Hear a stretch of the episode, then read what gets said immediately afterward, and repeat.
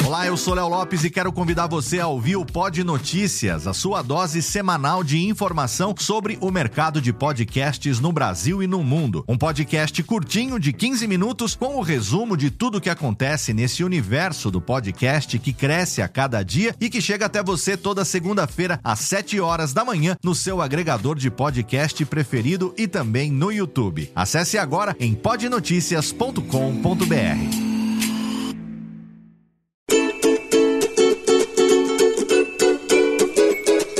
Voz Off, o podcast que conta as histórias de grandes nomes, do rádio, da TV, da publicidade. Grandes vozes que vão ficar para sempre em nossa memória. Apresentação: Antônio Viviane e Nicola Lauleta. Ouvintes do podcast Voz Off, que prazer estar com vocês novamente, mais um episódio. Estamos aqui nos estúdios da Flap e da Ecos, gravando novamente, presencialmente, ao meu lado, Nicola Lauleta. Tudo bem, Nicolinha? Tudo bem, Antônio Viviane. Pra quem não aqui. sabe, é o Niquinho, Niquinho. Em casa é Niquinho. Sim, é, bons tempos. Eu vou entregando todos os seus segredos aqui pro pessoal. Tá tudo bom? Tudo bem, com você? Tudo ótimo. Ótimo. E o prazer de receber nosso convidado hoje, hein? Sim, Veio lá dos Japirineus. Por quê? Porque existe aquela cordilheira bonita, né? Os Pirineus. Mas ali, no Japi, na Serra do Japi, ele mora logo abaixo e o nome dele é Irineu Japirineus. Tudo bom, Irineu Toledo? Tudo bom? Que prazer estar com vocês. É um filminho que passa na cabeça. Primeiro, pelo projeto que é o, o Voz Off, com tanta gente, né? a história do, do, do rádio, da locução, gente que eu acompanhei. Depois vocês dois, eu sou teu ouvinte, Viviane, depois seu colega e seu amigo, aí esquece tudo isso, dentro da minha história no rádio e depois de te acompanhar na propaganda. E o Nicola, que quando eu comecei na propaganda, sempre foi um estúdio muito aberto, muito simpático, com gente nova, quando eu era novo, então sempre tive o prazer de ser bem recebido aqui. E ele sempre foi mentor, e agora eu vejo todos esses projetos com gente nova, então, fazendo E- parte agora da história, depois de ser fã, depois de começar por aqui, andar por esses estúdios, isso me deixa um pouco, ao mesmo tempo que orgulhoso, lisonjeado, mas também tenso. Puxa vida, Que eu já me isso? tornei história também, né? Nessa galeria de gente tão boa que vocês gravaram, pô. Com absoluta certeza você faz parte da história do rádio e da publicidade, Irineu. Muito bom recebê-lo, você que é um irmão. E nós vamos contar um pouquinho da sua história. Você nasceu onde? Bom, eu nasci de parteira na rua Euclides Pacheco, aqui no Tatuapé, em São Paulo, filho da dona Eulália e do seu João, e tenho seis irmãos, né? Somos em sete, mas mesmo eu sendo aqui da, da Zona Leste, Zona Leste, eu fui fazer intercâmbio cultural, encaipirei em Botucatu aos 16 anos, então eu sou, sou São Paulo da Gema, da periferia, sou mano e ao mesmo tempo sou, sou do interior, graças Muito a Deus. bom. Mas nessa infância toda ali, no- você ficou no Tatuapé antes de ir para Botucatu? Sempre foi por ali? Sim, Tatuapé, depois fui lá pro fundão mesmo da Zona Leste, lá no, no 9 de julho. Escola por ali, por ali, depois futebol Jardim de rua. Até bola de rua, bolinha de gude, balão, pipa, tudo isso que a Em gente Pós fazia. de Carda nós jogava bet, não sei como é que chamava aqui. Aqueles tacos Taco. que a gente tinha que derrubar as casinhas. Taco, taco. Aqui a gente chamava de taco mesmo, Taco porque né, né? Era, era mais popular. Na Zona Leste a gente vamos, vamos jogar taco. Mas enfim, sou, sou Zona Leste ali da, perto do crematório, quando não existia ainda, então a minha infância foi, foi por ali, escola é, Secundino Domingues Filho, ali no, no Jardim Independência, ali eu fiquei até os 16 anos. Você é do meio dessa irmãozada toda aí ou é o primeiro, o segundo? Não, eu sou do meio, eu sou o É. quarto. Ah, Tem o Edson, o Isidro, a Maria e depois o Irineu, que fiquei bem no meio ali. Tem mais depois a, a Magali, a Márcia e a Elaine. Que legal, Irineu. E o seu João fazia o quê? O seu João Operário, tecelão, ele era uma, uma pessoa assim com talento grande para fazer tudo. Então ele consertava todas as coisas da vizinhança, do relógio, a, a máquina de lavar, para quem tinha máquina Nos de lavar. dias de hoje, ele se anunciaria na internet como faz tudo. Sim, ele, pra você ter uma ideia, depois que ele aposentou, quando começou o jogo de fliperama, ele era um cara que consertava tudo, daí ele ficou técnico de jogo de fliperama. Nossa, que É, loucura. Ele, porque ele entendia, pela primeira vez na vida, mesmo ele sendo um cara muito simples, ele falava que todas as coisas tinham um sistema, que precisaria entender o que era o sistema, daí você achava onde estava o problema. Porque eu perguntava para ele, mas como é que você sabe onde é que está o problema? Ele falou, tudo tem um sistema, você precisa ir testando até descobrir onde é que estão as coisas. E assim acho que era o processo dele de pensar o mundo, pensar as estrelas, pensar as coisas, como é que elas funcionavam. E a origem dele era espanhola, é isso. Seu João era filho de espanhol. Ele, ele nasceu, nasceu aqui, nasceu em São Roque. E a dona Eulália? A dona Eulália também é filha de espanhol, nasceu na Moca, foi para Jaú, voltou. Também uma mulher do lar, como a gente chamava, a dona Eulália que segurava a batuta ali com sete filhos e o seu João operário trabalhando de sol a sol. Vocês não sabem a delícia que é conviver com Irineu Toledo, com essa expertise toda espanhola, porque ele depois foi várias vezes já na Espanha e tudo mais. Vocês não sabem o gaspacho que o Irineu é capaz de fazer. é aquela famosa sopa fria de tomate, mas aquilo é uma delícia, viu? Que coisa boa. Essas coisas de comer, né? Bota, como diz o Edinho, né? Bota um monte de coisa boa numa panela, não tem como dar errado, né? Muito Só se bem. queimar, né? O único jeito. Irineu, e nesse tempo de infância, de escola, já tinha alguma influência do rádio na sua casa? Tinha um aparelho lá, o pessoal ouvia? Como é que se dava essa coisa na sua casa? Sim, porque eu, eu fui daquelas famílias sem televisão e, e o rádio era presente total. Tanto a Dona Olália ouvindo as novelas na Rádio Marconi, na Rádio Piratininga, eh, acho que na Rádio São Paulo. De São Paulo, é. E então, ouvindo aquelas novelas, Dona Eulália louca por novelas, né? E, e o seu João também ouvindo Rádio Bandeirantes, ouvindo eh, Primeira Hora, Beira da Tuia, Brasil Caboclo, Tonico e Tinoco, e ouvindo aos sábados ou sextas-feiras, seu João gostava muito de violão, ele ouvia o programa do Rago, e aí eu ficava ali do lado ouvindo música instrumental, um homem simples, mas que tocava violão, ele foi seresteiro na vida, e ouvindo o rádio. Então eu ouvia aqueles programas do rádio, A Hora da Ave Maria, Pedro Geraldo Costa, então eu, ainda garoto, eu brincava de imitar essa gente, imitava o padre fazendo oração lá, naquelas horas, me davam bronca, essas coisas. É, mas eu sei de uma história que teve uma época que você não, não verbalizava tão bem, né? Você deu- dava umas gaguejadas. Era na infância, na juventude? Como era isso? Não, eu fiquei gago, eu era gago nessa, aos quatro anos de idade, eu tava começando a falar, tomei um susto, fiquei gago.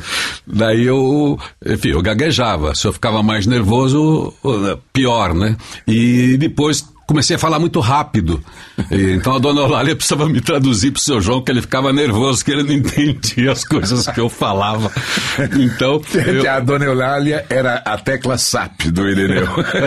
Fala direito, fala com calma, fala não sei o quê, e eu tava ali. Mas enfim, fiquei gago um tempo, depois um, aquelas fórmulas mágicas que levam na benzedeira, daí eu melhorei, aí, enfim. Mas aí você ficou influenciado, então, pelo rádio desde sempre, né? Desde Sim. criança. Sim, o, o- o rádio fazia parte, fazia parte. E tem uma coisa muito curiosa do rádio, a dona Olália é muito louca por rádio, e eu tinha um irmão que era artista da casa, que é o Isidro.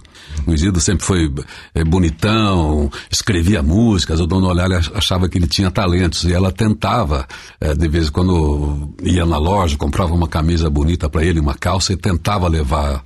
E eu fui eu tenho uma, uma cena muito presente de estar na porta da, da Rádio Nacional ali na Rua das Palmeiras e a dona Eulália tentando falar com alguém para falar daquele filho maravilhoso, né, que, que escrevia músicas, né, tava aquela coisa de jovem guarda. É, Eu, eu, eu fiquei com, com uma, uma fotografia daquele momento até triste um pouco. É, não sei porquê, me veio uma, uma coisa de desilusão ali. Melancolia. É, assim, de constrangimento. Eu consegui ver aquela mulher simples, eu menor e o Isidro ali. É, e- Tentando, né? é, tentando alguma coisa, né? Ao mesmo tempo, aquilo ali me deixou um pouco, assim, desiludido quando tive oportunidade em rádio, quando começaram a me chamar para rádio, aquilo ali vinha para minha cabeça, eu falava, isso aí não é coisa, isso é coisa de artista, pobre não tem essas coisas. Então, eu estive na porta da rádio na Rua das Palmeiras, é, com o meu irmão, que não se tornou artista, mas ele me influenciou bastante, o Isidro. É. E depois, por essas coisas do mundo, eu acabei é, sendo o cara do rádio, que dava muito orgulho, seguramente, para dona Eulália, porque um dia a dona Eulália era uma figura, né? E muito orgulhosa, naturalmente. Um dia eu estava na manchete, quando eu cheguei, e tinha aquelas lojas de som ali em frente ao MAP, a dona Olália passou ali e estava ali tocando manchete, o Irineu, ela chegou pro boco e disse, ó, oh, esse daí, ó, esse é o Irineu, esse é meu filho. Ah, e, eu, eu guardei essa Poxa história porque vida. eu tenho certeza que aquilo pelo que ela gostava do rádio, talvez quisesse um filho famoso, eu acabei dando um pouquinho desse gostinho para ela. E quantas histórias, né? Eu queria que você contasse aquela lição bonita que ela te deu, que eu já ouvi você contando em suas palestras que você saiu e encontrou um dinheirinho pelo chão. Conta Pô, cara, essa história. É, essa, boa, é, essa eu é falar da Dona Horária é sempre emocionante, porque a, a, eu, eu, sempre fui muito fã do seu João, porque o seu João era um cara muito organizado, muito inteligente, muito metódico. E a Dona Eulália sempre foi uma pessoa totalmente desorganizada, muito afetiva, e eu não conseguia ainda entender isso. Então, com o tempo, eu fui descobrindo o, o potencial afetivo dela, o quanto ela valorizava cada filho, o quanto ela conseguia ter um padrão de entrega, assim, para os sete filhos. E, enfim, a gente leva algum algum tempo. E então a dona Olália passou a fazer parte de tudo quanto é meu discurso, mas um dia, que é esse dia que me marcou, eu estava com uns seis anos de idade, mais ou menos, eu achei um dinheiro na rua. E a gente sabe o que, que faz com dinheiro já, mesmo sendo pobre pra caramba, sabe que dá para comprar mistura, doce, dá para ter essas coisas. E eu voltei para casa com o olhão grande, mãe, achei dinheiro, assim gritando, me achei dinheiro, né? Para mim eu tinha ficado rico. E na verdade, ela me pegou e foi para a rua. Sim, mas de quem será? Essa foi a pergunta, mas de quem será? Foi a primeira coisa que ela falou. Só que eu tinha esquecido dessa história. Eu já estava aqui vivendo um pouquinho né, do, do, sucesso do, no rádio e no, nos comerciais. Um dia passando aqui na, no Ibirapuera, num dia cinza, como hoje que a gente está gravando. Eu não sei por que aquilo veio. Parece que quando a gente está perto assim dos 40 anos, a infância, a memória começa a dar uma, uma calibrada, né? a gente começa a, a, voltar a ser criança e começa a elaborar aquelas coisas. Eu lembrei dessa história, eu fiquei emocionado aqui na rua, encostei o carro numa daquelas entradas ali, liguei para ela, falei, dona Olália, a senhora lembra tal dia? Ela falou assim, não, eu não lembro. Aí eu fiquei mais emocionado, porque ela é uma boa contadora de histórias, era uma boa pessoa, assim, eh, de memória, de, de contar causos e causos, e com as frases, quando ela vai contar uma história, ela, ela, ela coloca os personagens, tem o núcleo central, ela era que nem o Agnaldo Silva, né? É. é o núcleo central, é o subnúcleo, terceiro núcleo. Ela não lembrava, porque naquele dia ela falou de quem será, e eu fiquei pé da vida, já me levou para a rua, me pegou pela mão, e ficou andando ali. E eu torcendo, fazendo figa, aquela coisa para não achar quem quer o dono. Alguém não falar, alguém ach... achou o dinheiro, né? É, achado não é roubado. E daí a pouco ela viu uma, uma senhora que estava andando mais ou menos nervosa, assim. Eu lembro bem da figura ainda daquela senhora, eu fazendo figa para que não fosse. Ela falou: a senhora, assim, então, dona, é, eu perdi o dinheiro do gás. E ela simplesmente falou: tá aqui, meu menino achou. Eu fiquei pé da vida, claro. é, e depois eu entendi esse dia, por isso eu comecei a chorar aqui no, no Ibirapuera.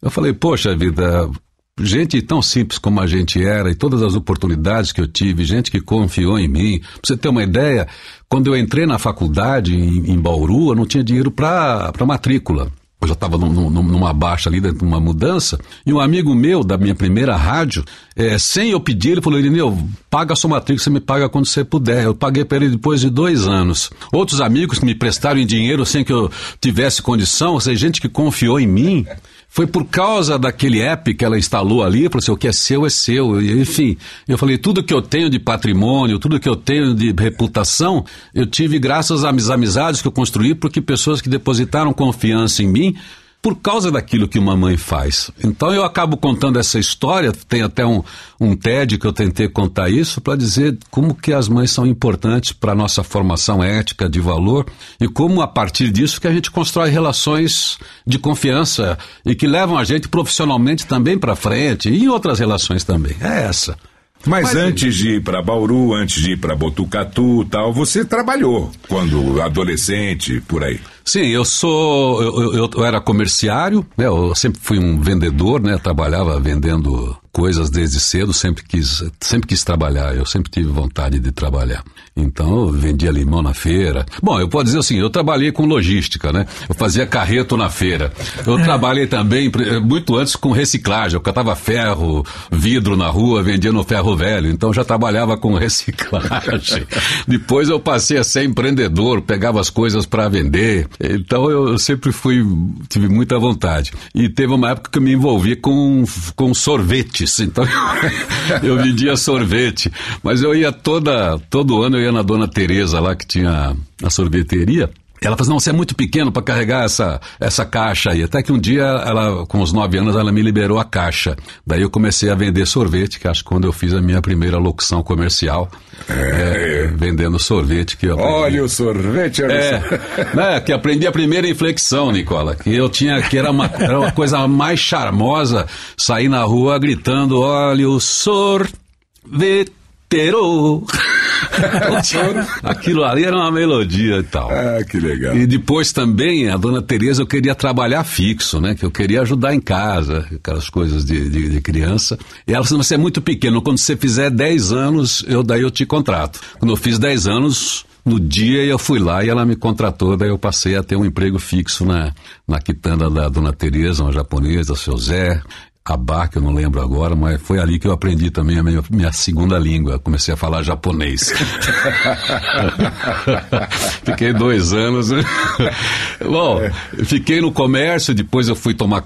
Enfim, fui trabalhar em bar às cinco da manhã, sabe, servir café. Tinha, sempre tive essa atividade. E, pô, cara, eu sou, sempre errei, né? Eu sou ruim de, de, de, visão. Tem coisas que eu acho que não vai dar futuro e abandono. Eu passei num concurso importante, fui contratado para ser estudante pela Ford, pelo Senai.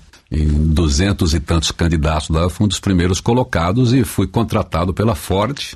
Então, companheiro, eu em 73 ingressei com metalúrgico.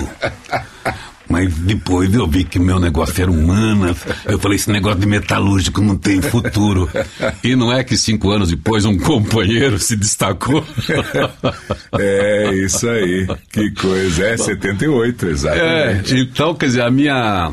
A minha vida profissional foi um pouquinho ligada a comércio, mas eu, eu gostava de, de, de escrever, eu gostava da fala. E foi caminhando, a escola sempre foi bem na escola? Sempre, sempre fui bem em escola. Ótimo. É, eu tive vergonha, eu repeti um ano e passei muita vergonha, eu que já tinha sido o primeiro colocado, porque faltei muito. Quando eu achei que eu estava esperto na sexta série, faltei pra caramba, fui bombado por causa de falta. Uhum. Daí eu passei vergonha, daí eu falei assim, pô, isso aqui não, não, não dá certo, né? Daí eu fiquei com uma vergonha, daí nunca mais repeti de ano, não. E aí, quando é que você foi pro interior? Então, pro interior, eu fui. Quantos anos você tinha? Eu tava com 16, uhum. então eu tinha saído da Ford, porque eu falei aquilo não era para mim, é, e fui trabalhar de office boy. Depois o meu ex-patrão pediu para eu voltar lá, que eu tomava conta de uma, de uma empresa que, que vendia atacado, cutelarias, ferro, é, ferragens, essas coisas. E eu era o gerentão lá, né? Só tinha eu de funcionário, mas eu era o gerentão. Ele ficava fazendo a clientela dela. E aí eu tenho dois irmãos é, de, de, de, de, da vida também, que é o Samuel e o Ezequiel. E o pai deles, religioso, da igreja que eu frequentava, então, protestante na época, a Igreja Assembleia de Deus, éramos muito amigos. E o pai dele, que estava em Botucatu, que tinha uma loja Fásio ali, tinha ido para uma outra igreja em Presidente Alves. E o filho, que é meu amigo, Ezequiel, queria ir para lá, falou, vamos junto. E aí eu vendi, eu pedi para sair da empresa, peguei lá minha a grana que eu tinha de acerto e ficamos pagando a loja em prestação e aí me tornei sócio da loja Fásio. Então fui eu, Samuel e o Ezequiel, fui para Botucatu. E vendia o que a Fásio? É, a gente vendia roupa de criança, roupa de mulher, a gente vendia é, roupa para pra gente simples uma mesmo. Uma loja física. Uma mesmo. loja física mesmo, porque a gente vinha para São Paulo e, e, comprava as coisas aqui no Peri, no Braz, uh, essas coisas e, e revendia lá. Então a gente, bem moleque, tomava conta disso. O, o Tico era um cara mais envergonhado, era mais, era mais enjoadinho assim, então ele ficava na loja, eu não aguentava ficar na loja, enchia a sacola e ia vender de porta em porta. Oh, saía na rua. Então ali eu tive um contato melhor com, com, com Botucatu, com Boia Fria, com Fazenda, porque eu entrava todo quanto é lugar para vender roupa. Muito legal, Irineu. E foi aí que veio o rádio, em Botucatu? Foi aí, cara. Eu tranquei minha matrícula do colegial aqui em São Caetano onde eu estava para fazer essa mudança. É, me matriculei lá em, em, em Botucatu. Na lojinha é, eu escrevia, né? Eu gostava de escrever. Daí um dia, a menina que trabalhava comigo, né? Que trabalhava ali pra gente, que dava uma, um atendimento, passava sempre em frente de uma editora ali que produzia o jornal local, Folha da Estrada. E eu escrevia, ela gostava das coisas que eu escrevia. Um dia eu tô lendo o jornal no sábado, me deu um engule, assim, comecei a ler um negócio que parece que eu reconhecia. Mas o que, que é isso? Isso é estranho que eu tô lendo aqui. Quando eu vi, tava meu nome embaixo. Era um, um jornal? É, uma crônica que eu escrevi chamada O Dono do Sol. E, e, aí eu falei, será que ela pagou para me agradar? Será? Enfim, só sei que na semana seguinte o dono do jornal veio me procurar pedindo para eu colaborar com o jornal. Daí eu comecei a colaborar antes da rádio. Daí eu escrevia uma crônica por semana, daí eu virei o cronista de coisas que eu estava envolvido com, né, com, as coisas da cidade, comecei a, a, fazer pílulas ali de, de assuntos, e nisso pintou o teste na rádio, na Rádio Municipalista de Botucatu, mas eu já estava no jornal. Mas eu não fui fazer o teste, eu não queria fazer o teste. Como eu era novo da cidade. Esse teste foi assim, a rádio que lançou mesmo. A rádio lançou, a rádio estava fazendo teste para locutores. E aí as meninas, como eu era novo na cidade, pô, Irineu, é você, porque eu fazia discurso. Você já não gagueja mais. É, você não gagueja mais. eu tinha sido orador da minha formatura do ginásio. Oh. Oh, meu primeiro microfone, meu primeiro show, Nicola, foi aqui no Teatro Arthur Azevedo, na Moca. Oh, então eu fui legal. muito elogiado no meu discurso ali. Mas enfim, eu falava, contava piada, enfim. Mas eu, não, eu não, não, levei a sério o que as meninas falavam. Mas um amigo meu, que era um, um baita cara, o Miro, muito extrovertido e tal, ele falou: Não, Irineu, você tem que ir, porque você vai, porque você vai. Aí, como era um cara falando, eu falei: Pô, talvez eu entre mesmo. Daí eu fui lá, tinha umas 50 pessoas, 40 e poucas fazendo o teste. Eu fui deixando todo mundo passar, fui por último. Nisso entrou meu professor de português, tinha duas vagas. Eu fiz o teste, depois eu sei que ia ficar uma vaga só, entrou o professor de português, porque um dos diretores da rádio era professor do lugar onde eu estudava também, do IECA. Daí não tinha vaga mais, entrou o professor. Mas aí um locutor de lá, que é um grande amigo até hoje de, de Botucatu, Márcio Paz de Almeida, que ele tem um ano menos do que eu, assim como você, eu, ele veio simpático falar comigo, pô, legal o seu teste, eu estava ligado em música, é legal não sei o que lá, foi, foi bacana, mas agora... Mas ele deu aquela entusiasmada, eu falei, pô, peraí, então era para ser eu. Aí entrou o vendedorzinho. Quando ele me falou isso, no dia seguinte não tinha mais a vaga, mas aí eu fui falar com o diretor, o Zé Maria. Falei, Zé Maria, eu fiz o teste, assim, assim, eu gostei da rádio, eu quero fazer jornalismo, e se eu tiver oportunidade, eu queria aprender, ficar aqui estagiando, fazer alguma coisa. Nesse ECA você estudava o quê? Era colegial. Colegial. Aí o Zé Maria me levou pro gerente da rádio, que era um, um vereador de lá, presidente da Câmara, o Mário Pascucci, com aquele jeitão do interior. Ô, ô Mário, esse menino aqui é aquele lá que a gente tinha escolhido lá, que ficou. A gente podia botar ele no, no domingo aí para pegar a embocadura, porque às vezes a gente precisa, sai alguém que arruma um emprego melhor e sempre arruma um emprego melhor, né? O outro locutor ia, ia ido trabalhar num banco, né? Daí, daí me deram o horário. Ah, vem aí treinar no domingo. Daí assim eu comecei a, frequentar a rádio, ficar do lado dos locutores, pegava as filipetas dos comerciais, lia ao vivo os comerciais, aquelas coisas, porque não tinha cartucheira, não tinha nada, né? Quando muito chegava um acetato lá, aqueles que o Nicola mandava da, da Caixa Econômica Estadual para rodar. Mas cartucheira, a primeira que chegou lá foi a Top Master de São Carlos. Ah, demorou. Bom, enfim, aí eu botei o pé Que ano era esse? 70 1977 para 78. É. Uh, 78 eu fui registrado na rádio. Minha sorte, porque foi naquele ano, no final do ano, que se a profissão foi regulamentada. exatamente. Aí eu já me tornei um profissional. Antes de eu ingressar na faculdade, eu já estava profissional. Enfim, aí não saí mais. Bom, e acabou estudando, se formando e foi fazer faculdade lá mesmo do quê? Não, fui fazer faculdade aí em Botucatu. Ah. Depois de dois anos, quase três anos na Municipalista, é, eu entrei em Bauru. E aí a, a lojinha que estava na, na, na, fase ruim, estava vendendo a lojinha. O, o Tico foi para uma outra atividade, o Ezequiel. E eu entrei na faculdade, então saí Em da- Bauru? Em Bauru. Do que é a faculdade? Faculdade de Comunicação. Na época ainda não era separado jornalismo, Sim, propaganda e nada. junto, era é. tudo comunicação. Daí entrei na fundação, que hoje faz parte da VUNESP, na época era particular. Entrei na fundação e precisava arrumar um emprego. Mas enfim, teve uma sorte danada, eu saí, um, fui para lá num sábado para tentar arrumar emprego e fui conhecer rádio num sábado. E conheci o Marinho Lopes, que era o diretor artístico, que estava de plantão, era locutor também, uma pessoa que foi fundamental na minha chegada lá em Bauru. A Rádio Clube de Bauru era da cadeia verde e amarela. Pertencia a Bandeirantes. Bandeirantes. Não, É. não fazia muito tempo, ela tinha se tornado clube. E o Marinho começou a conversar comigo, eu escrevia e eu falava. E ele, antes de fazer teste comigo, já tinha gostado de mim, falou: tô renovando, daí me contratou. Então eu arrumei um emprego num sábado.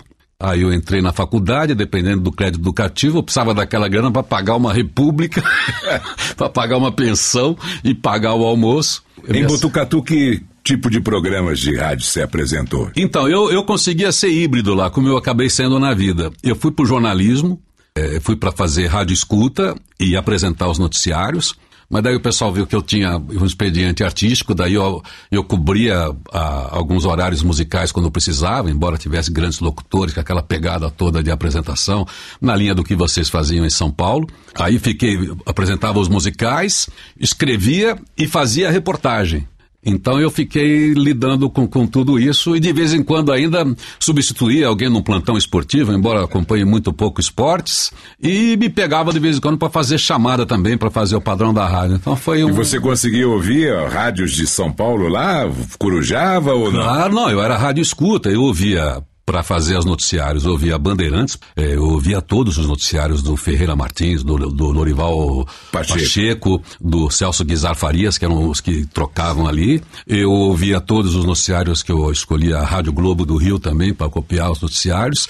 Ouvia a Rádio Guaíba, também copiava os noticiários, a Rádio Farroupilha e também Jornal do Brasil. Então eu ficava ali caçando notícia, reescrevia, depois ficava tentando imitar os locutores, né?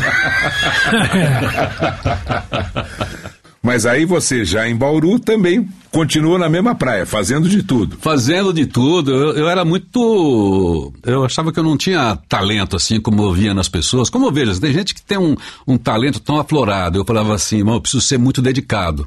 E eu consigo enxergar as coisas, consigo ver as coisas. Então eu era, eu tinha uma fome de bola.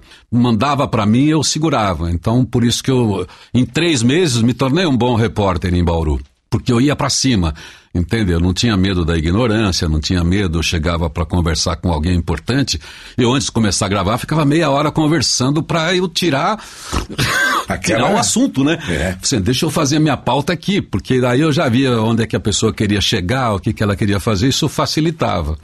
E aí, um pouco de simpatia, ajuda das pessoas, e aí, enfim, e aí eu consegui fazer uma comunidade boa ali em Bauru de amigos e de gente ali naquela, naquele final de anos 70. Que legal. Isso durou um tempão, até você terminar a faculdade? Não, eu, eu não terminei a faculdade. Porque antes de eu, ter, eu, eu fiquei grávido naquele tempo. Né? Ah, Daí a, a Renata tinha pressa de chegar. eu estava com a namorada em Botucatu. E aí, pô, estava começando a me estruturar. Então larguei a faculdade para depois pegar em Ribeirão Preto, achei que ia pegar, e pintou uma vaga na Morada do Sol. Araraquara. É, aí eu ia ganhar mais e ir pro FM onde estavam acontecendo as coisas, era um novo veículo, e em função disso eu saí da, da, da clube e fui para Araraquara, porque estava começando uma equipe nova ali de, de FM, e a, a, mas mesmo assim era uma reformulação, eu fui para lá pro jornalismo. Quando eu cheguei lá, que pediram para eu segurar um programa do Roberto Carlos, porque sabiam que eu tinha um pouco de balanço.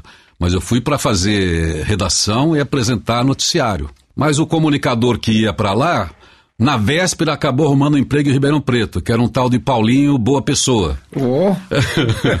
e um outro, o Edno, que era um cara de Sorocaba, um baita comunicador e narrador esportivo também, ele ficou no horário e tinha saído uma mulher que fazia o programa Hora do Rei. Eu não estava nada afim, eu estava com a minha cabeça muito em jornalismo. É, sabe quando você fica com aquela cabeça de mudar Claro. o mundo com jornalismo e tal, fazendo reportagem, eu estava durão. Mas pediram para eu fazer, eu peguei e fui fazer o programa do Roberto Carlos para quebrar um galho até resolverem. Fui, fiz uma coisa feia. Outro dia eu fui fazer uma palestra sobre comunicação, falando só das cagadas que eu fiz na vida, eu lembrei disso daí, que tudo que eu pude aprender, graças a Deus, com ouvintes. Eu fui fazer o programa do Roberto Carlos, todo metido a besta, pô, Roberto Carlos. Embora eu curtisse, a gente escondia, né? Que a gente é, exato, não podia, porque a gente é. tinha que é. falar que gostava de rock, de é, um monte de coisas. MPB, é, aquela isso. coisa. Bom, eu peguei fui fazer o programa do Alberto Carlos duro, lendo aquelas cartas piegas daquelas mulheres de amor, e eu fazendo com cheio de ironia e tal. Me ligou uma ouvinte, acabou comigo. Acabou comigo. Assim, pô, você não tem sensibilidade, você não tem respeito, a pessoa mandou uma carta linda para você e você ficou. Poxa vida, um soco no estômago, ela tem razão. Aí, no outro dia, eu falei com o operador, ligar o Akai, fazer aquele delayzinho. Peguei a música do Roberto Carlos Diamante Cor-de-Rosa. daí eu comecei, daí eu baixei o tom, falei, começa aqui a hora mais romântica do rádio. A hora do rei, emoção, romance, amor, o seu encontro com a sua alma gêmea, sabe? Quase, quase, eu, se eu tivesse ouvido o Sérgio Boca, eu teria me inspirado mais, mas não tinha. Enfim, não conseguiram mais me tirar do Roberto Carlos. Pô, o tanto, você tempo... deixou carimbado ali é. uma, um jeito de apresentar é. que acabou agradando mesmo. É, né, o tempo ouvintes. que eu fiquei ali três anos. No dia que eu voltei, eu tinha dois livros do Vinícius de Moraes para viver um grande amor e tal. Então misturei as cartas com poesia, aquela coisa toda. Que legal. E, e, aí eu aprendi uma coisa fantástica. É, quando a gente rádio. fala que com os erros a gente aprende, né? Não, e foi isso, acho Parece que, a... que não é verdade, mas é isso mesmo que se dá. Não, você viveu isso, os grandes mestres da gente, embora a gente ouça pela estética os grandes profissionais do rádio, mas o grande mestre é o ouvinte, né? É ele que aprova a gente, diz se a gente se vale a pena ouvir a gente, se vale a pena ouvir a rádio. Então, ali eu aprendi isso, foi uma coisa fantástica. Os caras ficam se baseando em institutos de pesquisa e na hora da boca de urna dá tudo errado. É, é não, mas tanto no, na audiência de rádio quanto também em pesquisas eleitorais. Não adianta, muitas vezes isso na, na hora é o feeling, é o povo mesmo que decide, é o povo. É isso aí. É. E é isso, a gente tem que falar com eles e é dessa forma que você consegue se comunicar maravilhosamente maravilhosamente bem até hoje, usando dos novos caminhos que o rádio lhe levou na internet e tudo. Mas a gente vai chegar lá daqui a pouco, porque por enquanto a gente está lá com o programa do Roberto, que durou um tempo. Não, e... durou um tempo. Aí, eu, quando eu cheguei ali, depois de três meses, eh, tem uma pessoa que talvez um, uma hora você. Bom, é, é, é muito teu amigo também. O Maurício Martins já estava lá. E ele que era o, coordenador, e ele estava numa ascensão, é um big de um comunicador, né? E eu cheguei, eu tinha uma cabeça estrutural também para rádio, para estética, para essas coisas. Eu tinha lá um, um jeitão. E o Maurício já tinha uma pegada mais artista mesmo, né? Ele era um baita de um, de um comunicador e tinha televisão, ele ia fazer o programa. Com três meses me deram a coordenação das duas rádios. E eu precisava, né, claro, de um aumento, né? Eu estava tava grávido, tudo. Então eu tive a oportunidade ali de exercitar, além de fazer o trabalho de locução que eu fazia, além de fazer um pouco de jornalismo, eu fui para coordenação, fazer textos, chamadas, a estética da rádio e fui um dos caras né, que implantou a primeira FM do interior, ao vivo, locutor, operador, seguindo as rádios de São Paulo. Então fui eu, o Maurício e o Paulo Mai que fizemos a programação ao vivo. Até então ela era controlada, era administrada pelo Fernando Leonel, que era o coordenador à distância, mas ela era toda gravada. E aí a gente teve a oportunidade de experimentar, aprender, trabalhando né, com um veículo novo, e eu estava ali com 22 anos, o Maurício com, com 23, o Paulo Mai com 18, que a gente trouxe lá de Pederneiras. Então eu fiquei num ambiente legal. Tinha rádio AM, tinha rádio FM e tinha TV onde a gente dava uma aparecida. Então foi um baita de um laboratório para essa idade, né? Foi uma que coisa legal. fantástica. Foi quando esse pessoal todo começou a vir para São Paulo, Fernando Leonel, Maurício, porque o Fernando coordenou a manchete numa época que eu passei por lá, né? Ele, era muito engraçado o sotaque do Fernando, o padrão manchete. É. Não, o Fernando já estava aqui, né? Ele, na verdade, ele coordenava a distância, ah, ele okay. tinha muito sucesso. E se eu posso fazer um, uma homenagem também ao Fernando Leonel, que eu devo muito a ele e Eu não posso deixar de contar essa história, porque ainda quando fazia gravado, é, ele me dava muitos toques. E eu fazia passagem com ele. Só que eu tinha que gravar 30 passagens, porque ele não ficava lá. E é claro, um monstro sagrado na minha frente, eu não falava absolutamente nada. Você vê, eu não deixo você falar aqui hoje, né? É. Mas eu com o Fernando Leonel, a gente tinha chamadinhas, lembra do FM, aquelas viradas? Sim. Sempre tinha um assunto, uma piada, uma, né, um, um papo legal. Eu ia fazer passagem com ele, eu dizia, é, então, sim, claro, oh, claro, sim, ah. Ele se tocou a minha dificuldade e pediu para desligar o pro, pro operador, o Fernando Mira, desligar o microfone para falar comigo. Ele falou assim, Irineu, você é bom. Por que, que você não fala? Poxa vida, estou igual você. Daí me contou uma história do Caruso, sabe o Caruso, o grande, o grande cantor de, de ópera. Ele, esse cara, é, um dia morreu. Era um grande, era o maior de todos. Mas tinha uma ópera que estava em andamento que tinha que continuar. Olha a história que ele me conta. Tinha que continuar a ópera. Daí chamaram o, o William, não sei o que lá. E o mestre cerimônias, o apresentador, ao chamar o substituto do Caruso, falou assim: agora o grande novo Caruso, tal. E esse cara corrigiu, ele falou assim: não, eu jamais serei o Caruso. O que eu posso ser é um bom William. Tipo, ele falou assim: Irineu, seja você. Aquilo foi uma, uma lição e com a humildade dele, ao mesmo tempo com a sabedoria dele, você Irineu, fale, eu estou te dando, ele ficava me dando as deixas, essa, essa sacada, porque, porque foi uma, um ensinamento básico para me deixar à vontade, afinal de contas, durante toda a minha vida, e a gente que vai para o rádio, a gente só convive com feras, com gente de uma grande luz, de uma grande personalidade, poder pessoal. E a gente também tem oportunidade de fala. Ele, ele me deu esse sinal, olha, se, é se eu desse esse toque, como é que eu ia enfrentar todo mundo que eu enfrentei na vida, assim, não enfrentar no sentido do, da disputa, mas de conviver junto. De dialogar, é. de conversar, de se posicionar é. e de comunicar, principalmente. Então, quer dizer, a gente, na verdade, é resultado não só do, do mérito que a gente tem, mas graças aos outros que a gente anda, né? Com absoluta certeza. Bom, de lá você veio para São Paulo, né? Pois é. Aí quase encontrei você, né? Já estava quase encontrando o Viviane no caminho. A morada do sol mudando, daí não podia ter aumento semestral, com aquela baita inflação. Pô, ele não vai ter aumento, mas daí não era o Robertinho que falava com a gente, era o pai dele, o Roberto é. Montoro, que ia para São Paulo para dizer da situação. Daí eu dizia, ó, oh, senhor Montoro, o que o senhor está me tirando é justamente que eu ganho de acréscimo pela responsabilidade que eu tenho. Então, eu estou aqui, mas eu estou devolvendo essa responsabilidade. Eu ajudo no que eu puder. Então, sempre tive essa posição. Fiquei. Dali seis meses de novo, é uma época complicada, começo dos anos 80, de inflação. Eu falei, eu não consigo. Aí eu já tinha dois filhos. tinha a Renata e a Roberta. E eu falei, aí eu não consigo. Daí eu falei, seu Roberto, eu vou te pedir então, se o senhor puder, o senhor me manda embora. Assim eu recebo, eu vou tentar São Paulo, vou tentar voltar para São Paulo. Caso eu não consiga alguma coisa, a gente volta a conversar. Assim, abertamente falei pro, pro seu Montoro. E ele falou, ok. E a semana, na semana seguinte já estavam pagando 20% daquilo que eu queria mais. O Robertinho Nossa. já estava me propondo. Eu falei, puxa vida, se eu voltar aqui eu não saio. E rodei todas as rádios de São Paulo, estava aqui esperando uma oportunidade, conheci essa turma toda do FM. Não aconteceu nada.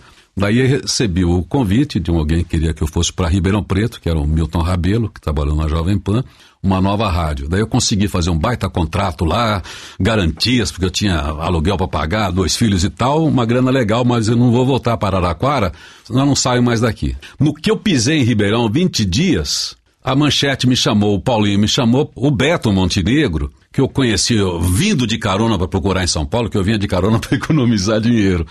Parei em, em, Osasco. Tem alguma rádio aqui? Tem Iguatemi. Daí conheci o Beto Montenegro que fazia folgas na manchete. E tivemos uma empatia muito legal e deixei uma fitinha com ele. Porque eu achava que a manchete não era para mim. Porque o dia que eu ouvi a manchete, eu ouvi o Hamilton Ricardo. Ah, e o Hamilton tinha outra pegada. É, eu era mais pesado. Falei, não vou nem tentar, porque ele falava, oi menino, legal, bacana, você bacana.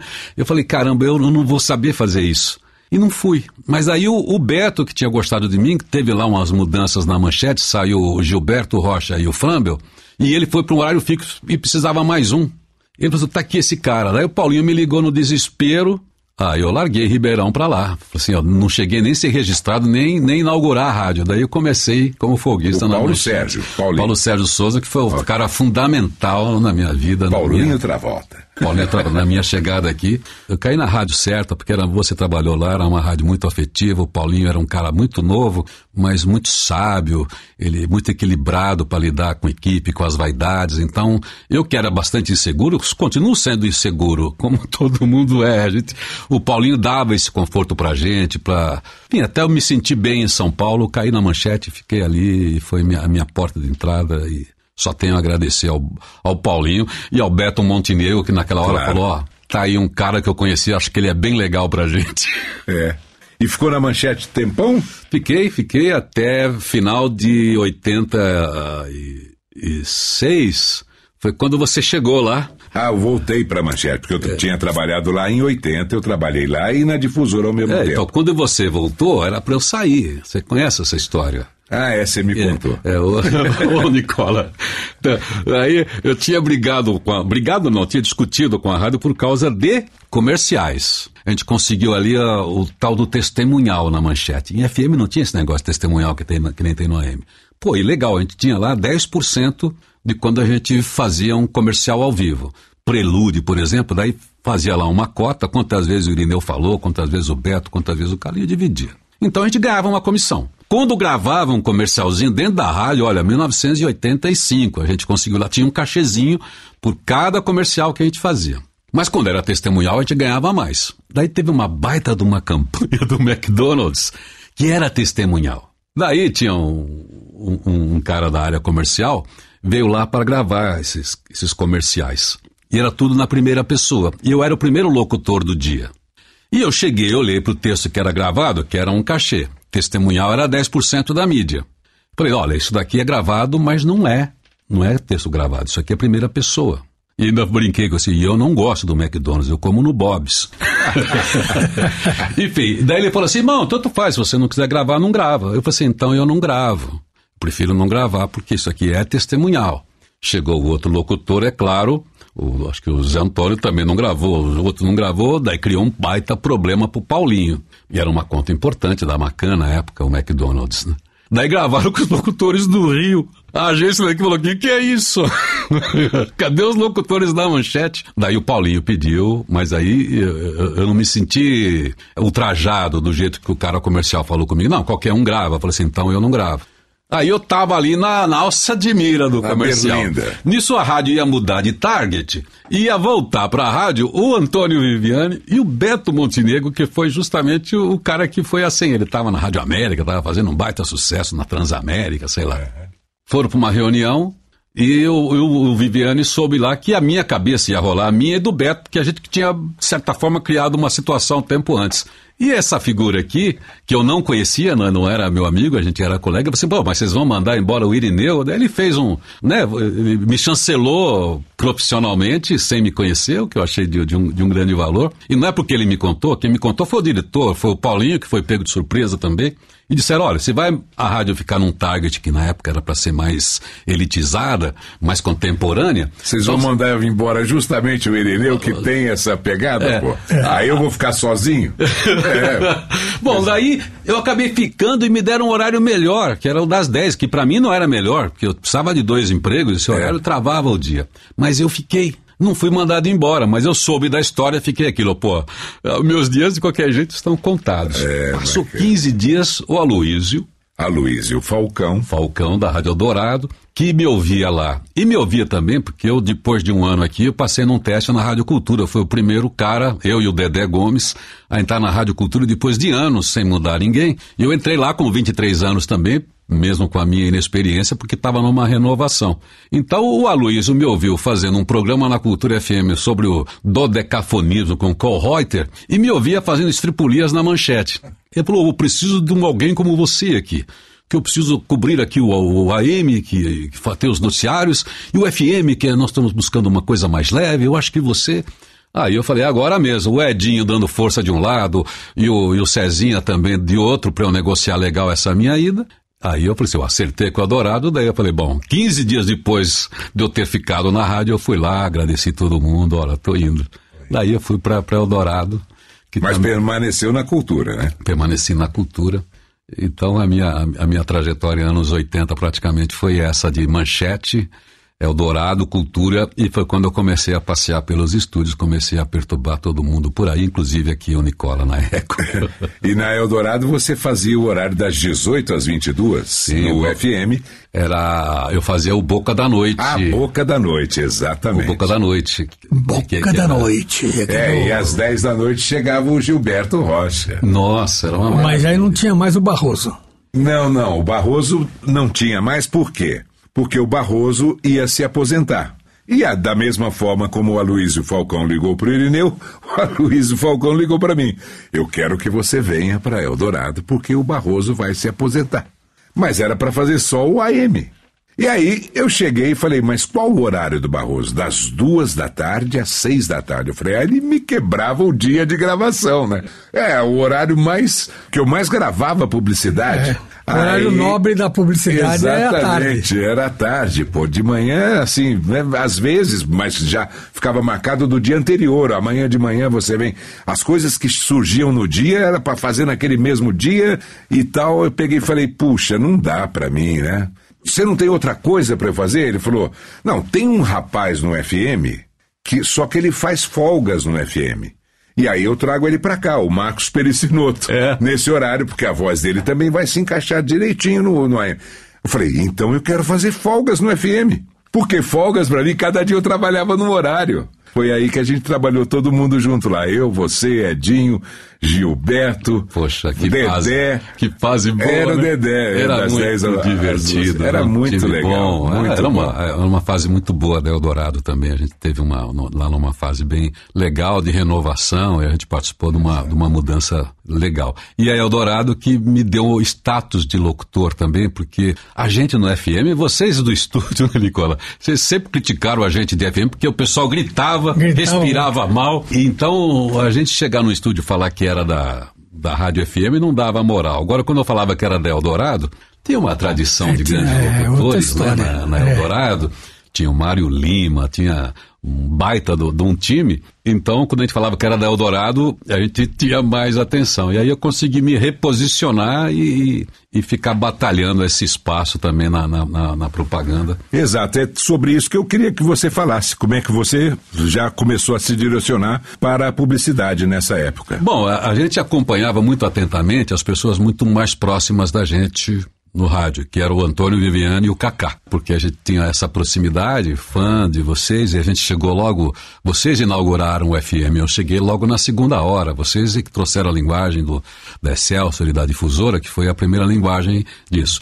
A gente veio dentro dessa estética, só que talvez a minha geração já veio falando mais bobagens, né? Já falando groselha, falando essas coisas, então a gente conservava isso. E para propaganda, vocês eram referência. Tinha os grandes, né? O Elal, o Ferreira, Ciro César, é, enfim, outros caras que falavam assim: ó, oh, essa é uma panelinha. O que, que eu comecei a imaginar? Eu ouvia muito bem.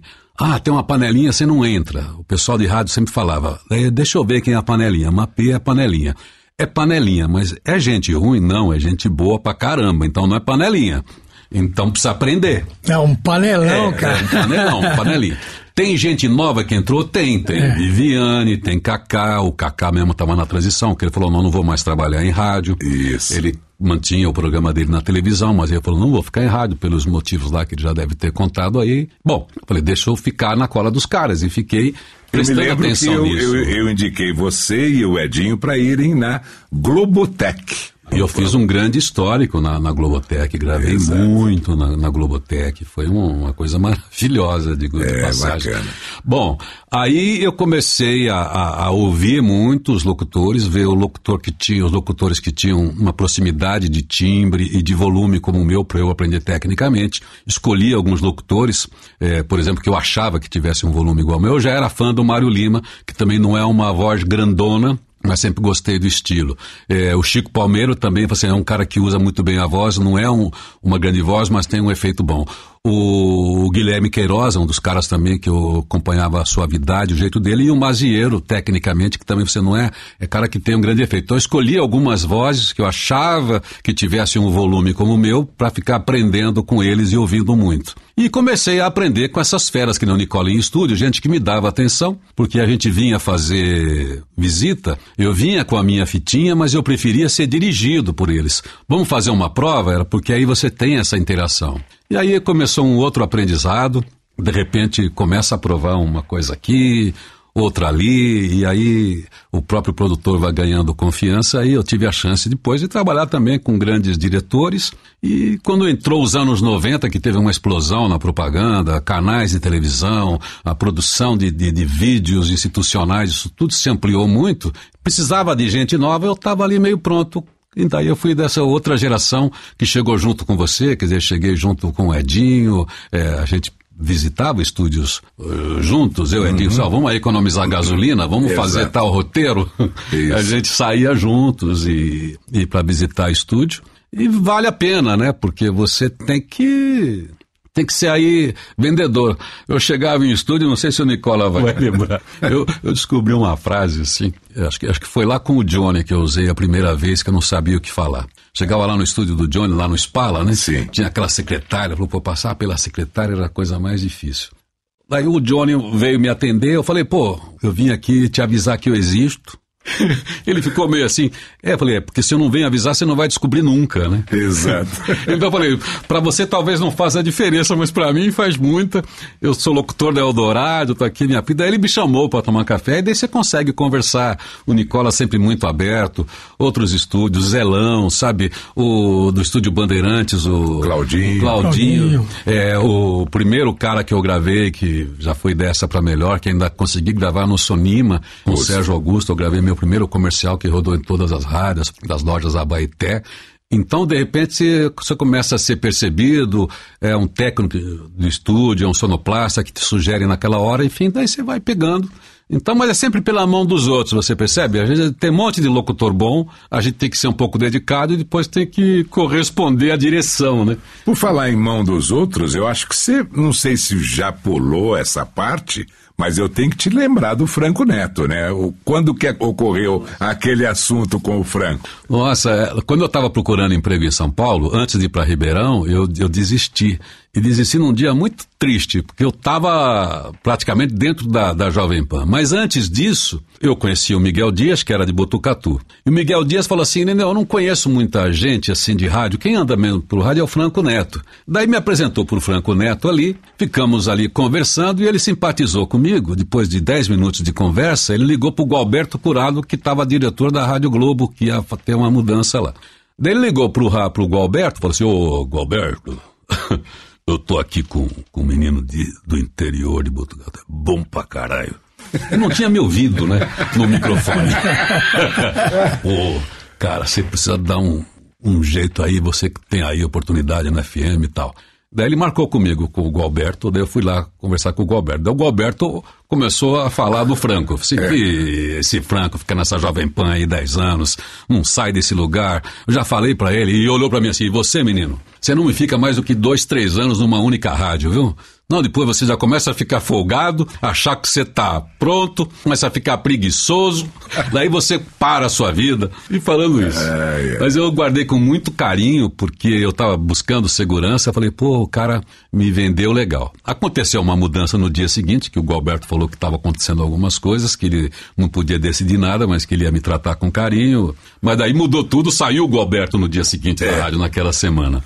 Sim, mas o, eu nunca esqueci. Mas essa indicação do Franco eu, eu nunca, é eu nunca esqueci disso. Depois eu sempre visitei o Franco, saía com ele ali depois da rádio, ia tomar uma na esquina, é, conheci o Chico através dele, que era da, o Chiquinho, né, que era da Gazeta também, que era um grande locutor, me levava direto no abertura, daí o Armandinho, né, que fez grandes testes comigo, me treinou muito, Armando Armandinho. Sanino. O Armandinho Sanino me treinou muito, é, naquele, naquele Neto. jeitinho. O Malgeri Neto tem uma história maravilhosa. Conta! Eu ali querendo aprender locução.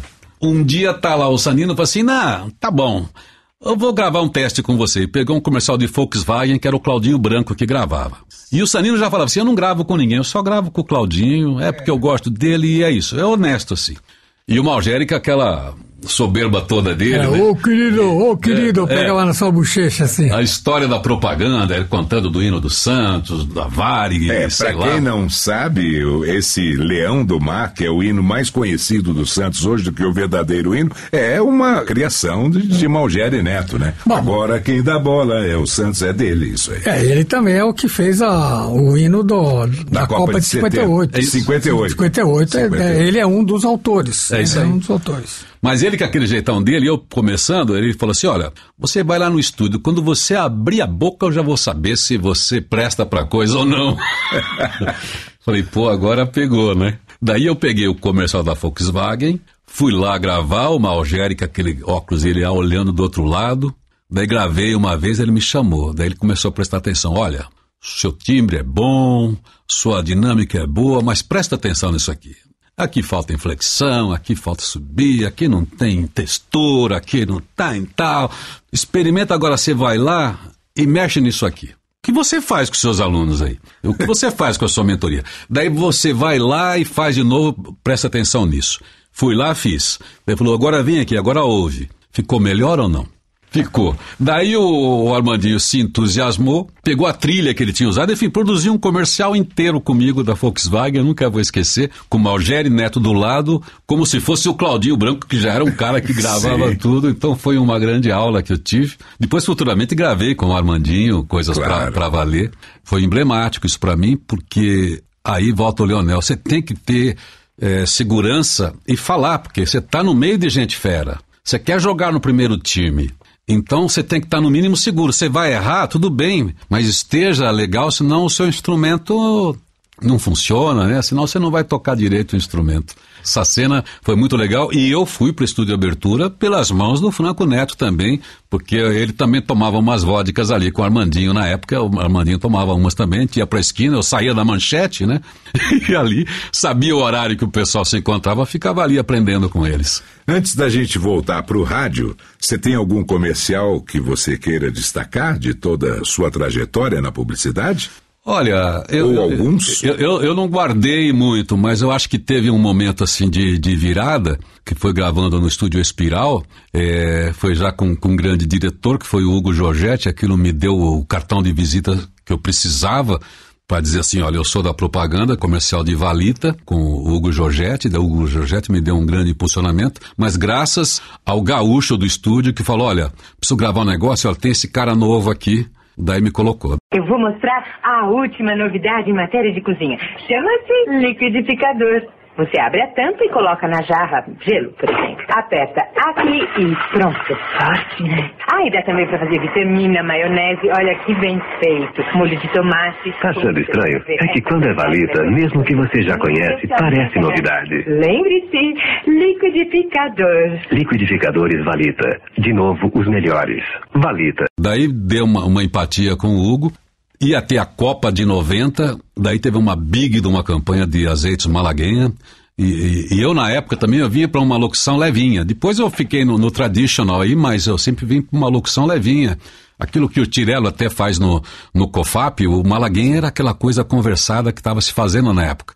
Daí eu estava no patrocínio da Copa com Hugo Giorgetti, já virei uma campanha de 15 filmes de Bradesco, 15 spots de Bradesco com Hugo Giorgetti. Então ele me deu uma catapultada e depois me colocou também dois anos de Folha Não Dá Pra Não Ler após Ferreira, porque começou a Folha a produzir muitos comerciais e o padrão de valor do Ferreira né, tinha um posicionamento muito grande e o Hugo falou assim, "Ó, para eu fazer esse volume, eu não consigo ter isso daí. Enfim, daí fizeram lá um negócio e o meu cachê, não que eu tivesse feito mais barato que o Ferreira, eu fiz o meu cachê. Daí eu fiquei dois anos também gravando comerciais da Folha, quando tinha uma pegada humorada. Então aquilo me colocou nos anos 90 como um dos caras da propaganda. Daí eu fiquei me achando. Então vamos ilustrar um pouquinho esse momento. Receita para melhorar a memória. Misture 50 ml de refrigerante morno sem gás com 50 tabletes de wafer de morango, 50 gramas de bacon, 50 sementes de melancia batidinhas e mais 50 colheres de açúcar. Leve ao fogo por 50 minutos. Se você comer isso, nunca mais vai esquecer que a circulação da Folha de São Paulo é 50% maior que a do concorrente. Folha de São Paulo, o maior jornal do país. Tá aí, ó. Alguma coisinha a gente ilustrou para continuar o nosso papo, porque agora a gente tem que voltar pro rádio, Irineu. Porque você, um sucesso tremendo na propaganda, continuava no rádio. Você nunca largou o rádio. E aí você desenvolveu um projeto pessoal como é que se deu isso? Fazer os programas pela manhã e essa pegada que você leva até hoje para os seus ouvintes, que lhe acompanham há tanto tempo? É, eu nunca desisti do rádio. Eu gostei sempre de ouvir rádio, os grandes comunicadores. É, mesmo sendo um cara metaleiro do ponto de vista do rock, por causa da minha idade, né? Começo dos anos 70, eu era Led Zeppelin, Deep Purple, é, Emerson Lake Palmer, rock progressivo. Não era nem Beatles, né? A gente que já queria uma coisa mais hard mesmo. Mas eu retinha a minha atenção para ouvir um Hélio Ribeiro, o poder da mensagem. Como eu estava comentando com você esses dias, eu ficava prestando muita atenção também no Haroldo de Andrade. Eu aguentava as músicas bregas, as coisas, porque eu falava, como esse cara fala? Então, o próprio Barros de Alencar, eu gostava do humor dele, o Eli Correia, aquela alegria. Então, sempre fui muito ligado nos comunicadores. Eu achava um papel muito bonito de comunicador. O Hélio Ribeiro fez muito na minha cabeça como ouvinte, não tive como você o prazer de trabalhar com ele. Mas eu ouvia aquilo e aquilo era legal. Eu imitava ele no, no, no ginásio né, com os meus amigos fazendo a tradução de I'm Not in Love lá, falando é. só asneiras, né? É. A minha tradução já era de falar. É. Aquele retrato Aquele na parede retrato... do meu quarto é só para tapar um buraco que existe nela. É, exatamente. Aí falava aquela bobagem, divertia a minha turma lá do, do, do ginásio, mas eu nunca abandonei o rádio. Quando eu saí do rádio, fiquei só na propaganda, foi minha segunda vez na manchete em 92 estava fora da Eldorado, já tinha saído da cultura em 91, mas eu sentia falta e andava com um projetinho debaixo do braço, que eu chamava de primeira classe, alguma coisa, fim de tarde, era meio na linha ainda do Boca da Noite, mas com. com enfim, eu queria fazer um programa diferente. Mas não, não, não consegui muito, mas acabei sempre fazendo discurso de rádio, gosto de rádio, de debater rádio, e o Agostinho, que teve na manchete nessa segunda fase, a gente criou uma grande amizade. Quando ele terceirizou a Nova Brasil, junto com o Calmon, daí eu fui para lá para fazer o, o, reposicionamento da rádio, o target da rádio. E aí é que eu queria era o microfone. Embora eu goste de pensar uma rádio, estratégia, essas coisas, eu fui e falei, Agostinho, tô com vocês se não tiver salário. E também se tiver pesquisa. Daí eu fui para lá na primeira virada da, da, da, da, nova com eles. Daí eu comecei a fazer o Nova Manhã que é isso que me deu uma segunda vida no rádio e me deu também o reforço desse propósito que eu mantenho até hoje de comunicador. Eu gosto muito de dizer que eu sou comunicador. Eu gosto muito do papel de comunicador. Como eu aprendi com aquelas ouvintes que me deram bronca, eu, eu comecei a descobrir essa necessidade que as pessoas têm de uma palavra boa e o papel que tem esses comunicadores na vida de gente que vive sozinha, que vive preso, que vive doente, que não se comunica com ninguém. Então, o meu centro de valor no rádio passou a estar nisso. Como é que, que eu faço quando estou diante de um microfone? Então, quando eu voltei para lá com essa responsabilidade, eu voltei para o Nova Manhã e comecei a brincar com as ideias. Aquilo que o L. Ribeiro fazia, lidar com as frases, desenvolver um pouco. Só que eu estava fazendo eventos empresariais como mestre cerimônias, às vezes como mediador, e estava acontecendo uma reengenharia no, no, no trabalho no, no, Brasil nos anos 90. Todo mundo estava precisando de informação, tinha uma insegurança muito grande nas organizações, também confusões. Daí eu passei a falar de trabalho, falar de motivação, de inspiração, de ética, de liderança, dessas coisas todas, juntando com essa coisa do rádio. Então, é uma coisa que não existia, modéstia às favas, como diz o, o Ronan, então aquilo deu uma química legal. Voltei, durante um tempo ali eu, eu me distanciei, né? Saí da, da direção, entrou o próprio Batalha, o TV, outro, mas eu mantive o, o Nova Manhã e de manhã acabou sendo uma alternativa do tocando músicas, trocando ideias, sem perder a notícia. Ficou um, jeito de eu ter um papel como eu colecionei muitas histórias boas de participação na vida das pessoas pelas cartas que a gente recebe, então eu falei, eu não posso abandonar isso nunca mais. Eu já criei praticamente meus filhos, tive uma vida saudável, se eu puder fazer isso ganhando dinheiro e trabalhando, eu faço. Se não, eu faço sem dinheiro, que é o que eu faço até hoje. eu gasto, às vezes, tem oportunidades que a gente faz projetos e, e Sim, porque você criou a agenda a é. partir disso, aquela sua agenda é. anual que agrada tanta gente. Pois é, são 20 anos já produzindo a Agenda Atitude, é uma agenda livre, é a única agenda no Brasil que tem ISBN, que é a ISBN, aliás, que é o, o registro né, como, como livro Depois o meu envolvimento com eventos, né? Contratar esses palestrantes, lançar muitos palestrantes, trazer gente de conteúdo, fazer essas pessoas também ficarem conhecidas no rádio, ainda antes dessa oportunidade de internet.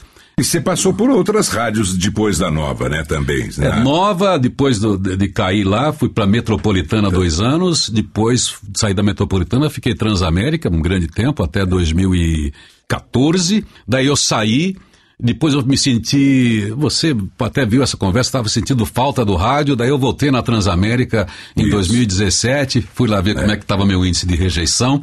daí fui falar com o Sam, com a Gislaine. Falei, como é que está meu índice de rejeição? Estou pensando em voltar, não com aquela estrutura como antes, mas eu quero voltar a falar e deu certo por mais um tempo. Daí eu voltei, fiquei mais, mais dois anos. Depois, agora um pouco antes da pandemia, eu saí. Também estava prestes a mudar. Tinha e levou tudo para a internet. Agora. É, daí eu falei, a internet é minha rádio, é, ninguém quer me contratar, ninguém quer pagar o que eu mereço ou o que eu preciso. Então eu faço, mantenho o meu propósito. E está indo muito bem, é podcast também. Hoje o mundo está para mim, são várias antenas, né? Cada rede é uma antena.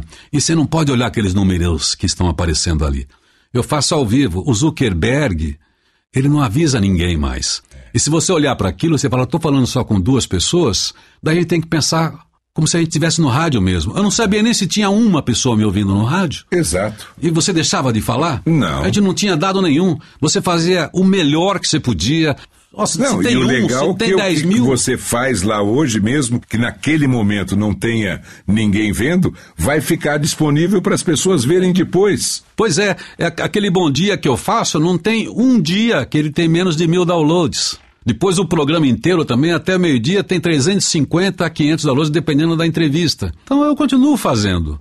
É, mais gente do que quando eu estava na municipalista de Botucatu. E os canais para o pessoal te acompanhar são Instagram tem tanto o seu perfil pessoal, Irineu Toledo, Isso. quanto o perfil da rádio, né? É, da Rede Positiva, que a gente Rede chama hoje. Positiva. E, pô, e agora já tem quatro radinhos penduradas lá transmitindo o programa, tem duas abertas, tem outras que são a rádio web, uma comunitária, rádios pequenas ainda, mas eu estou formatando agora para deixar aberto, liberado, de graça para quem quer transmitir, porque a Isso. pegada é essa. E também no, no Facebook, né? É, Facebook. Enfim, eu sou um caboclo falador, como, como diz ali. Eu sou um caboclo falador, aproveitando aquela música. Abre o microfone, eu falo. Se eu tiver num palco, para mim é rádio. Se eu tiver na internet, é rádio. Se eu tiver na rádio, é rádio. Se eu tiver aqui, é rádio. O microfone é o, é o meu instrumento, é meu meio, e é isso que eu, que eu uso para falar. Continua no Clube da Voz, então os contatos com o Irineu ficam fáceis de você achar pela internet. Mas agora, você pensa que acabou? De jeito nenhum.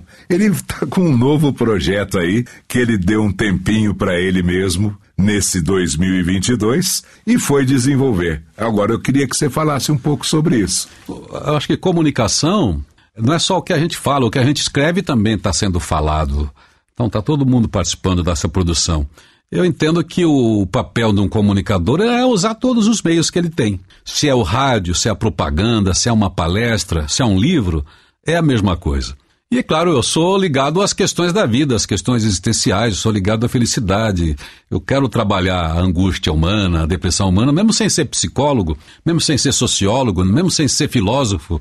Eu sou um comunicador, eu tenho que aproximar muitos saberes e refletir com as pessoas que me ouvem, que me acompanham. Então, de vez em quando eu dou uns perdidos, que é para me olhar de longe, para sentir um, um pouquinho o que é isso. Eu escolhi esse ano como um ano de escola, porque há muito tempo eu já trabalho o tema futurabilidade. O mundo está confuso, o mundo está complexo, é, a gente vê pelos índices de depressão, pelos índices de suicídio, pelas doenças mentais hoje tão comuns na, nas organizações. E os anos 60 inventaram a adolescência, que é o poder da adolescência, o poder da juventude. E essa turma é quem está hoje com, com idade entre 60 e 85 anos, é quem inventou a adolescência. Então nós somos a envelhecência, ou seja, a gente não abandonou os nossos valores, a gente não está velho. Você vê que hoje a vovó anda de mini saia, a vovó está na balada, o vovô também está tá fazendo tudo o que deve, porque a gente entendeu que a vida é o tempo todo que a gente está aqui até o último dia. Mas algumas pessoas não se tocaram disso ainda. Elas se abandonam. Então eu estou muito centrado em pensar isso como comunicador, como é que eu reflito com as pessoas a respeito de como é que ela se apropria do tempo que ela tem para viver, para ter uma vida satisfatória com seus amigos, com suas relações, com seu amor, sabe? Então, se a Você gente... foi escrever sobre isso? É, eu tô, estou escrevendo de uma maneira leve para dizer para as pessoas o seguinte: não se abandonem. Então, o futurabilidade meu, é, que eu uso em palestras e em empresas, que é falar de contextos de mudança, como é que eu me preparo, como é que eu me envolvo com as questões do meu tempo para continuar atuando profissionalmente, socialmente, para que eu exista do ponto de vista humano. Para falar com o indivíduo, o meu futurabilidade, que é o futuro que inspira, tem um outro nome, que é como não morrer antes de morrer. Que é isso que pega para mim, que eu tenho que cobrar de mim isso todo dia. Você entra num divórcio, quem é que não passou por um divórcio? Parece que o mundo vai acabar, sua empresa vai à falência, você acha que não existe mais lugar para você no mundo, você passa por uma perda terrível de um filho, de uma pessoa muito querida, é, e você não pode morrer junto, porque você tem que continuar a sua história até para honrar isso tudo. Agora, a gente, é claro, é um ser emocional. A gente é um ser que sofre. Então, às vezes, a gente potencializa as dores e deixa de perceber que você está vivo, que você deve continuar, porque a sua vida é uma coisa que só pertence a você. Ninguém pode viver a sua vida para você. E ninguém vai morrer a sua vida para você. Então você não pode morrer junto com a vida do outro. Você tem que levantar essa cabeça porque é um dom, é um milagre que você recebeu e você tem que aprender com aquilo, ter essa resiliência. Então, se eu conseguir tratar isso bem, eu quero tratar desse jeito. Olha, não se abandone, viva a vida que você tem para viver. Então, a gente vai ter dias ruins, mas não pode ser todos. Sabe, quando fica uh, triste, que seja por um dia, mas não o ano inteiro. Então assimila aquela dor, veja o que, que aquela dor te ensina mas no outro dia acorda, porque o sol vai brilhar, abra a janela, senão você não vai ver. Então, acho que a mensagem de um comunicador. Eu não saí do rádio para escrever o livro que eu estou para lançar esse ano que é o Como Não Morrer Antes de Morrer. Então é, é uma atividade do comunicador. É um jeito do Irineu que tem a sua trajetória, a essa altura da vida, aos 63 anos de idade, o meu próprio repertório da vida que eu vivi, das pessoas que eu conheci, dos livros que eu li, do, do, das lágrimas que eu chorei, do, das marcas que eu tenho no meu rosto, que é do tanto que eu ri, sabe, do tanto que eu amei, do tanto que eu ganhei, do tanto que eu perdi, serve para essa reflexão. E se eu sou um comunicador, eu tenho que traduzir isso. Então, se eu escrevo num livro, se eu falo num, num, lugar, é a mesma coisa. Mas o meu tema hoje é esse: futurabilidade, se eu estou falando em contexto empresarial, para falar das mudanças, de como é que as pessoas cooperam e aprendem. E para falar com o ser humano, para aquela alma, para aquele coração, é o como não morrer antes de morrer. Ou seja, aí eu lembro da minha avó Josefa. Quando ela tinha 94 anos, eu fiz aquela pergunta mais besta que se faz para um velhinho. E a gente faz isso. Você encontra uma pessoa e fala assim, pô, mas você está bem para sua idade, hein? É a pior coisa que a gente quer ouvir. Pô, quer dizer então que você já está me dizendo que eu estou numa idade e tal. Daí eu fiz essa pergunta para minha avó, eu já vi outros velhinhos responderem a mesma coisa. Ô vó, como é que faz para viver tanto? Ela falou assim, não moera. Pronto, acabou. Então, isso para mim é o, é o início dessa minha história. Não morra. Agora, como não morrer? Tem esse aspecto físico da saúde, você está saudável, com integridade física para estar tá saudável. Agora, psicologicamente, emocionalmente, é você que tem que se, gerenciar isso, seus pensamentos, suas emoções, seus sentimentos, para que você não assine o seu próprio atestado de óbito sabe? Não desista da vida. Então, é, esse é, os, é o centro dessa reflexão que eu pretendo levar na minha vida, assim como comunicador, e pretendo exercer isso também. Espero não morrer, espero que nenhuma dor é, me apague, me tire o entusiasmo, a vontade de falar, a vontade de comunicar coisas boas. Enquanto a gente espera o lançamento do Como Não Morrer Antes de Morrer, você vai acompanhando todas as plataformas digitais onde Irineu Toledo diariamente está com você e também no meio empresarial falando sobre futurabilidade. Nicola Lauleta, é com você. É isso aí, um programa bacana, interessante, diferente, que é tudo o, o, o resumo do que é o Irineu, né? É um cara que a gente gosta de ouvir, gosta de ver ele contar as histórias dele e que são importantes, né, pra gente, né? Porque não é nosso nosso trabalho aqui não é só a publicidade, que foi o, o mote inicial, né? É o que cada um tem para fazer, tem para mostrar, tem para deixar. E nosso trabalho tem sido isso, né? O, o, nosso podcast, ele é isso que ele deixa, essa, essa marca, a história de cada um e alguma coisa que possa acrescentar para as pessoas. É muito legal, muito legal. Parabéns. É, eu fiquei preocupado com isso. Eu falei, poxa vida, quando eu vou falar profissionalmente, eu vou falar de mim. E eu gosto de falar daquilo que eu faço. E eu me envolvo com aquilo que eu estou contando. Aí eu saio do tema. Vocês me desculpem não, até. Mas não saiu não, de não. tema nenhum. Não, pelo não. contrário. Eu não sei se você percebeu, mas eu fui conduzindo para chegar nesse Vai final chegar aí, né? maravilhoso. É exatamente o que a gente tem que fazer. Porque nós temos que chegar e contar a história. Você contou a história. E como é que está a tua história hoje? Não é essa que você finalizou? É isso que o podcast faz, a partir das grandes vozes que a gente traz aqui para entrevistar. Agora- Muito obrigado por sua presença. Agora, só para ficar um registro, acho que tudo isso que eu sou, eu tô no DNA do rádio, por isso que eu falo bem do rádio. Eu acho Exato. que a internet é a nova era do rádio, porque está formando muita gente. Então é isso, gente. Muito obrigado. Fiquei muito emocionado de estar com vocês aqui. Ouvintes do podcast Voz Off, eu tenho certeza que vocês adoraram esse papo de hoje, esse nosso episódio que trouxe o Irineu Toledo. Agora, na sequência, o Nicola Laureta vai trazer muito mais do nosso entrevistado e a gente se encontra no próximo episódio, no mês que vem. Muito obrigado a todos, um abraço e até lá. E antes de finalizar esse voice off com o Irineu Toledo, a gente não pode deixar de mostrar algumas gravações sensacionais do Irineu. A primeira é uma gravação de 2011 em que o Irineu protagoniza um hip hop junto com a produtora de áudio Jukebox com mensagens do seu primeiro programa. Vamos ouvir Tudo Passa. Você todo dia acorda e continua sua história. Encara o seu passado, suas dívidas, suas dúvidas, suas glórias. Tem sucesso, tem fracasso, alegrias, tristezas. O que sabe, o que acredita, seus sonhos, sua fé, sua esperança. Faz as contas. O que ganhou, o que perdeu, quanto amou, quanto sofreu, quanto deu, quanto recebeu, o que acumulou, o que aprendeu. E agora? O que fazer? Por que fazer? Como fazer? Para onde ir? Com quem andar? Onde chegar? E depois? E depois? Nada permanece o tempo todo. Tudo passa. Tudo vai passar. Tudo vai mudar. Tudo muda. Nada fica como está. Tudo passa. Tudo vai passar. Tudo vai mudar. Tudo muda. Nada fica como está. O que você tem? Dinheiro? Poder? Fama? O que te preocupa? Dívidas, desencontros, desamor? O que te orgulha? Saúde, beleza, juventude? O que você sente? É alegria? É tristeza? É vitória? É derrota?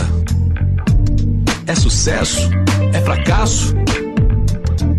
Nada permanece o tempo todo. Tudo passa, tudo vai passar, tudo vai mudar, tudo muda. Nada fica como está, tudo passa, tudo vai passar, tudo vai mudar, tudo muda. Nada fica como está, se liga pro caminho dessa vida. Não inventaram um GPS. Cuidado com os atalhos, não se perca nessa estrada. Não tem caminho de volta e o seu destino não é o ponto de chegada.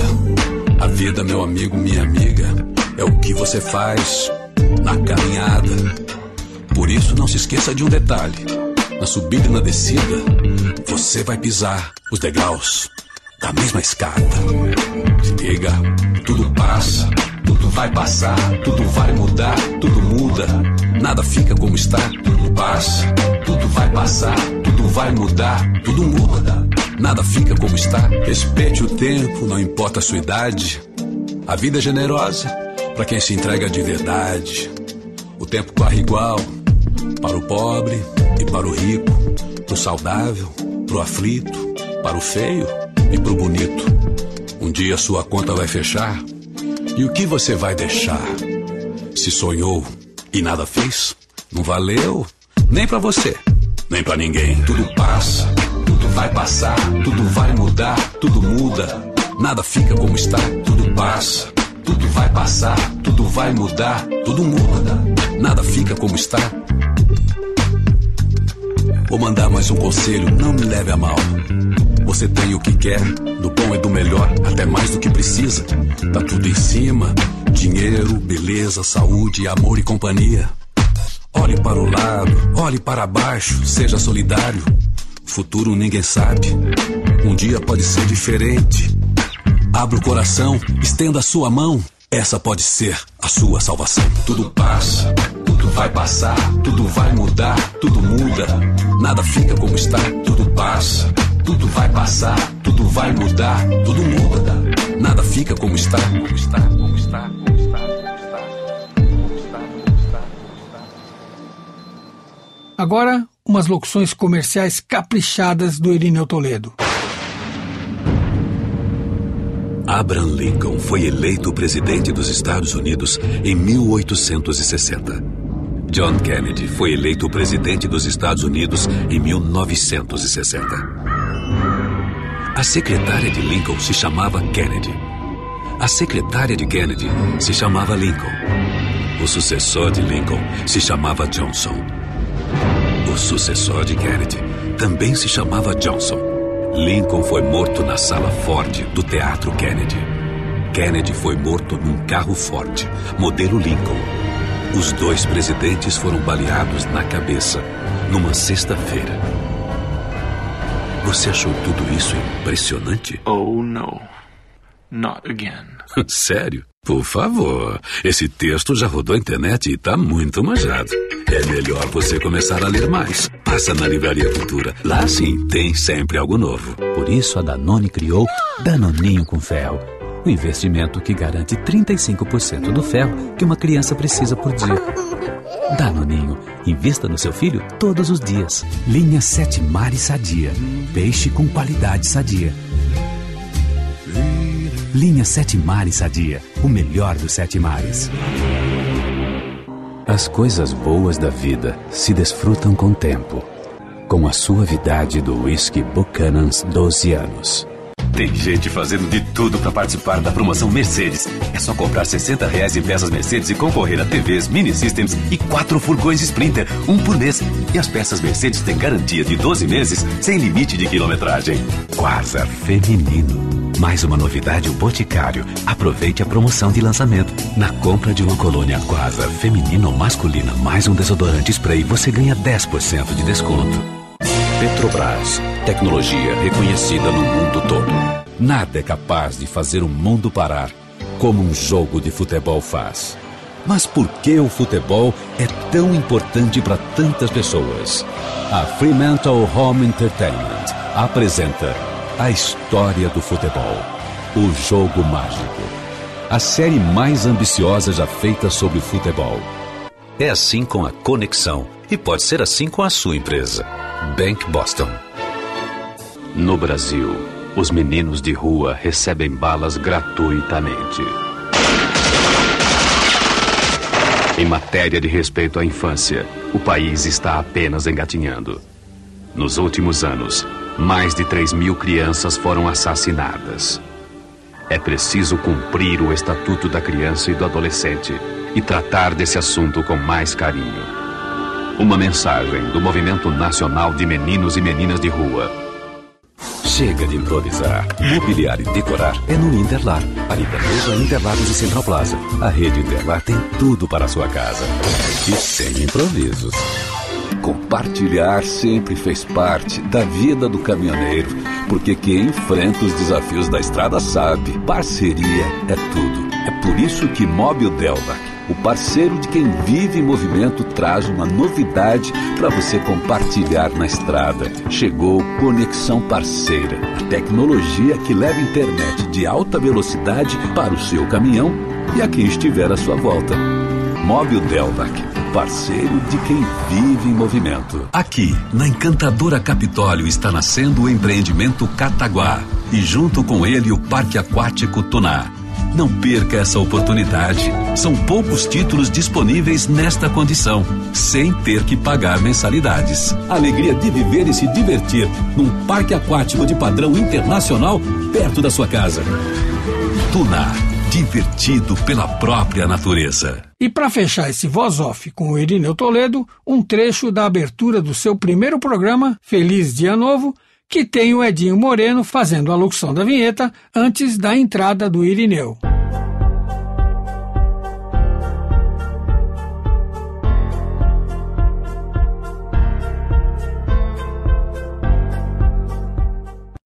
Feliz Dia Novo, o seu primeiro programa, Rádio Positiva. Oi, com licença, posso entrar aí?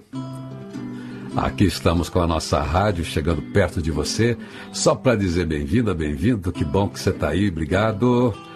Por acaso, se você está passando por aqui, mas segura aqui que eu tenho um assunto para você.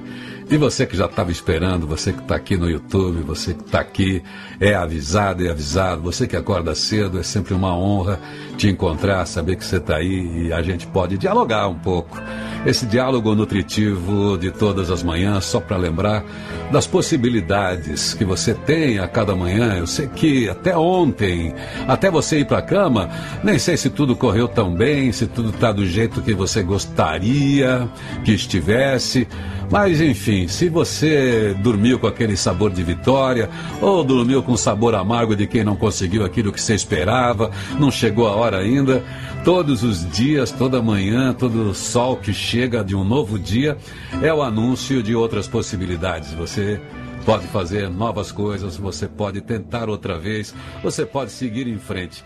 Quer coisa melhor do que o milagre da vida para te dar essa nova oportunidade? Então é isso. Este foi mais um podcast da série Voz Off. Criação, produção e gravação: Antônio Viviane e Nicola Lauleta. Trilha musical: Alexandre Monari.